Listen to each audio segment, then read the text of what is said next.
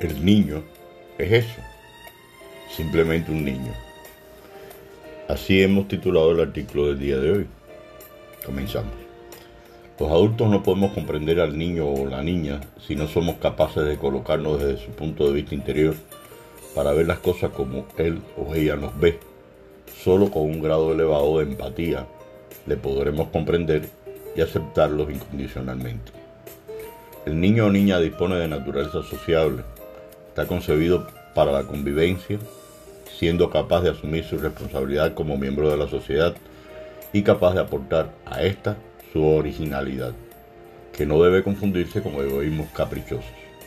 Partiendo de esta base y sabiendo que cuando nace el menor, desconoce las normas y pautas de comportamiento de su grupo social, los padres, las madres y los educadores debemos ser facilitadores de experiencias y relaciones que estimulen su progresiva madurez social. Si los educamos para la vida en sociedad, debemos reflexionar sobre el tipo de sociedad en la que va a desenvolverse, sus normas, pautas y valores, además de las pequeñas sutilezas implícitas en las relaciones positivas. Determinando esta sociedad sabremos el tipo de hombre o mujer que debemos promover y potenciar, pero siempre respetando su individualidad. No podemos imponer a ellos las pautas de comportamiento de los adultos, pretendiendo que actúen como hombres y mujeres con tamaño reducido. La autoridad y la firmeza son necesarias para promover valores y capacidades. Es la actitud que facilita la interiorización de normas de conducta. La autoridad bien ejercida tiene el objetivo de alcanzar la progresiva madurez y responsabilidad de ellos. La autoridad no debe confundirse con el autoritarismo que reprime la iniciativa, impide el desarrollo de los recursos internos y convierte al menor en conformista que acata los criterios de los demás o en continuo rebelde. En el hogar hay que mantener la disciplina, aunque este valor esté desprestigiado, es imprescindible para establecer y conservar el orden, adaptando la conducta de los menores a las normas y restricciones que impone la convivencia en sociedad.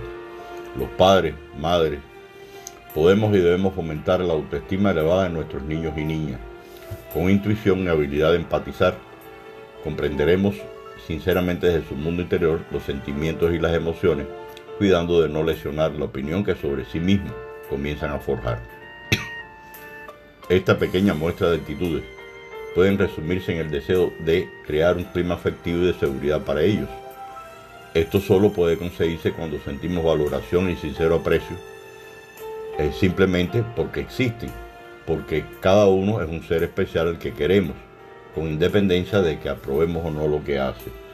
Si conseguimos que cada uno de ellos se sienta apreciado por cómo es y no por cómo me gustaría que fuese, si valoramos la cantidad y calidad de tiempo que les dedicamos en exclusiva con atención concentrada y abierta a sus cualidades individuales, sobre todo cuando el menor siente que le decimos me interesas y te quiero.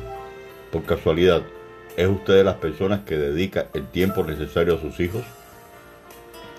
Gracias.